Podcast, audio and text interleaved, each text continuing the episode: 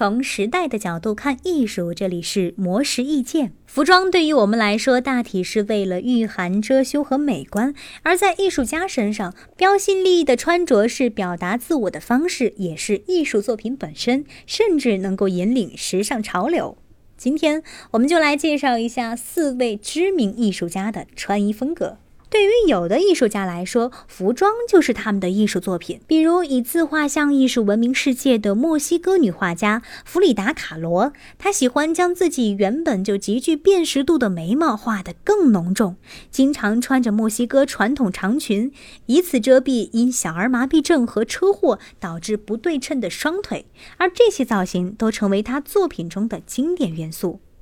有的艺术家则把服装当作作品的延续，比如日本摄影师卷川石花的着装，就像他那些色彩饱满、对比度浓烈的摄影作品一样。有的艺术家勇于突破常规，用着装告诉人们世间有万般可能，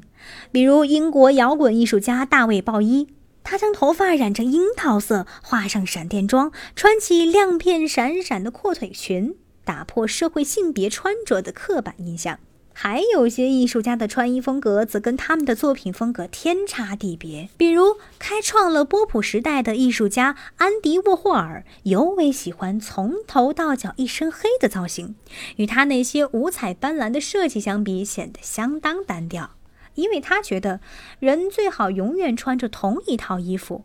这样就能知道大家喜欢你是因为真正的你，而不是那个。衣着所造就的你，